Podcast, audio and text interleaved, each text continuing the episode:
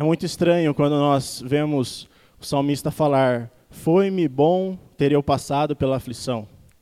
Seria muito estranho nós ouvirmos isso de um descrente, né? Quando que uma pessoa em sã consciência falaria: Nossa, foi jóia eu ter passado por dificuldades. Foi jóia eu ter perdido um ente querido. Foi jóia eu não ter conseguido aquela vaga no emprego. Isso é contraditório para aquelas pessoas que não têm um propósito na vida, que acham que está aqui só por existir e que quando morrer simplesmente vem uma escuridão e, e tudo se acaba e nada valeu a pena. Mas para o salmista isso é diferente. O mal no caminho do crente tem um propósito. Foi-me bom ter eu passado pela aflição.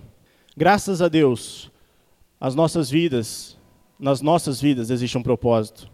Um propósito maior que perpassa aquilo que nós podemos racionalmente pensar. O propósito é esse. Foi-me bom ter eu passado pela aflição, porque a aflição me mostra que eu não tenho o controle da minha vida nas minhas mãos. Me mostra que eu sou finito. Mostra a minha fragilidade para mim. Só que ainda assim existem dois caminhos que nós podemos tomar, né? Mesmo quando nós nos vemos limitados, muitas vezes a gente quer lutar contra essa limitação e a gente endurece ainda mais o coração para as coisas de Deus. Mesmo nós crentes, as coisas estão indo mal, está indo tudo muito ruim, mas ainda assim a gente quer andar com as nossas próprias pernas, fazer aquilo, aquilo que é da nossa vontade, e aí só vem coisa pior. Um abismo puxando outro abismo. Existem dois caminhos, portanto: o endurecer o coração ou fazermos como o salmista fez, reconhecer quem é Deus, quem tem o controle de todas as coisas, se derramar na presença desse Deus que tudo controla. Foi-me bom ter eu passado pela aflição para que eu aprendesse. O salmista reconheceu a sua fragilidade e optou pelo melhor. Foi bom, teve um fim proveitoso. O que, que Deus quer de nós? Ele quer que nós sejamos cada vez mais maduros. Se nós ficarmos estagnados no nosso bem bom, naquilo que é confortável para nós, nós não vamos avançar. E Deus quer que nós avancemos. Deus quer que nós amadureçamos. Portanto, o salmista diz: Foi-me bom ter eu passado pela aflição para que aprendesse. E aqui a ideia de aprender não é simplesmente reter informação. Infelizmente, hoje nas nossas igrejas nós vemos pessoas que entendem muito da palavra, que sabem onde está cada versículo, o capítulo e o livro, mas que na sua vida não demonstra esse conhecimento.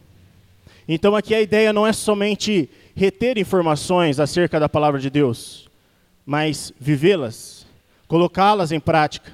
É como Jesus fala no Sermão do Monte, quando ele está falando do servo prudente, que edifica sua casa na rocha, porque ele pratica aquilo que ele aprende de Deus. Mas o insensato, ele constrói sua casa na areia, pois ele não pratica. Então a ideia de aprender, queridos, é reter. Hoje nós vamos reter muitas informações nas aulas dominical, mas o que nós vamos fazer com isso que estamos retendo quando sairmos daqui? Não adianta nós estarmos domingo após domingo, ou nas terças ou nas quintas-feiras, retendo informação e não colocando isso em prática. Se nós não tivermos fruto, de nada compensará. Então, o adquirir conhecimento e viver produz esse amadurecimento. Por isso que o salmista diz: Foi-me bom ter eu passado pela aflição. E depois ele diz: Foi-me bom ter eu passado pela aflição para que aprendesse os teus decretos. Os decretos são valiosos, como nós podemos ver no versículo seguinte, que diz, no versículo 72, Para mim vale mais a lei que procede da tua boca do que milhares de ouro ou de prata. A palavra de Deus não muda.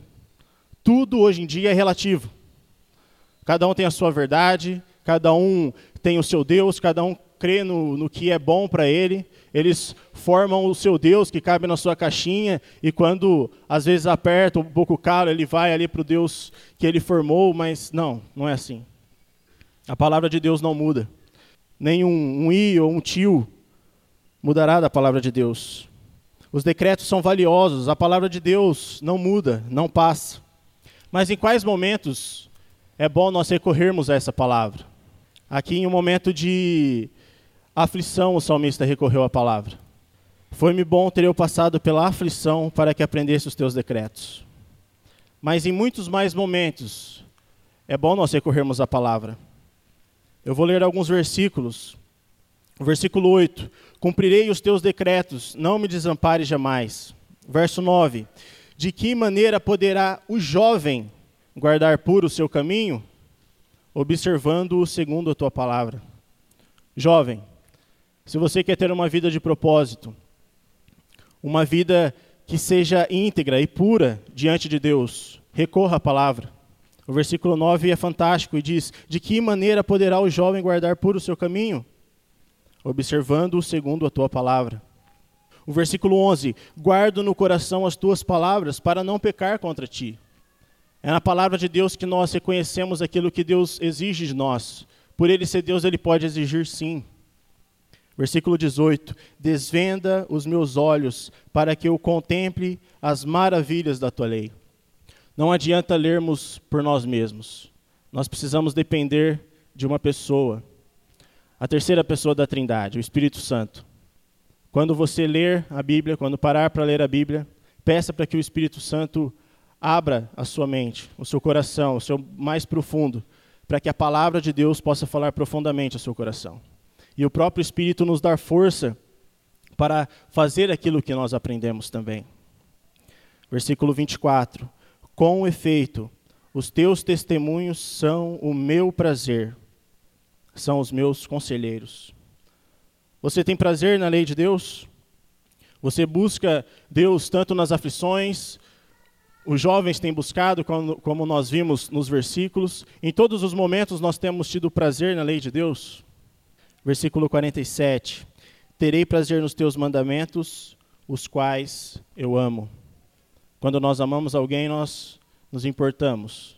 Nós deixamos de fazer algumas coisas para nós e recorremos a essa pessoa e amamos com gestos, uh, com palavras, com tudo aquilo que nós temos. Nós temos priorizado a palavra de Deus. E o versículo 50 para terminar. O que me consola na minha angústia é isto: que a tua palavra me vivifica. Nesses momentos que nós ligamos a televisão e só vemos desgraça. Na internet sensacionalista que só posta coisas uh, más. Isso vem assolando o nosso coração e nos encolhendo, fazendo com que nós achemos que tudo isso que está acontecendo vai nos sucumbir, vai fazer com que nós afundemos e que não existe mais esperança. Existe esperança, queridos. Busque a palavra de Deus todo dia. Ela vai vivificar-te, ela vai fazer com que você tenha olhos altaneiros e consiga enxergar o céu, a esperança que não, não pode nos faltar. Como poderemos acordar de manhã imaginando que teremos um bom dia se não for na dependência desse Deus? Sim, certo dia, um ente querido seu há de faltar. De repente, seu cônjuge. De repente, aquela vaga de emprego não vai rolar. Mas a palavra de Deus ela perpassa tudo isso. Que nós possamos reter essas informações a cada domingo, a cada encontro, mas que nós possamos viver dependentes de Deus a cada dia. Que a palavra de Deus seja o nosso norte. A palavra nos vivifica a cada dia. Vamos ter um momento de oração. Pai amado, muito obrigado. Muito obrigado porque a nossa vida não é amontoado de circunstâncias, de acontecimentos sem sentido. Muito pelo contrário, nós cremos num, num Deus que nos ama e que tem cuidado de nós em todos os momentos. Assim, Deus, nós somos então desafiados a nos momentos de aflição que passarmos.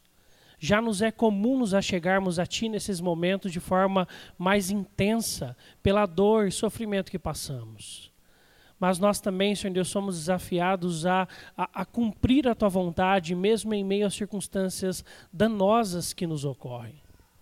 E quando nós o fazemos, ó Deus, nós encontramos a tua graça no meio da escuridão, nós encontramos a tua luz, nós encontramos o caminho que é Jesus, nós encontramos o teu consolo, nós encontramos o teu conforto, e em meio à dor, em meio à aflição, o Senhor nos vivifica novamente. Obrigado, Deus, porque nas nossas vidas não há o acaso, assim a tua vontade, que por mais soberana e às vezes indescritível ou inescrutável, difícil de entender que seja, nós podemos confiar que o Senhor é Deus sobre todas as coisas. E assim, Deus, nos momentos alegres, nós nos regozijamos contigo. E nos momentos tristes, nós nos agarramos ao Senhor. E juntos contigo nós vivemos certos de que tudo o que é aflição terá o seu fim e nós estaremos com o Senhor em glória eternamente. Em Cristo Jesus, aquele que nos garante essa esperança, oramos. Amém.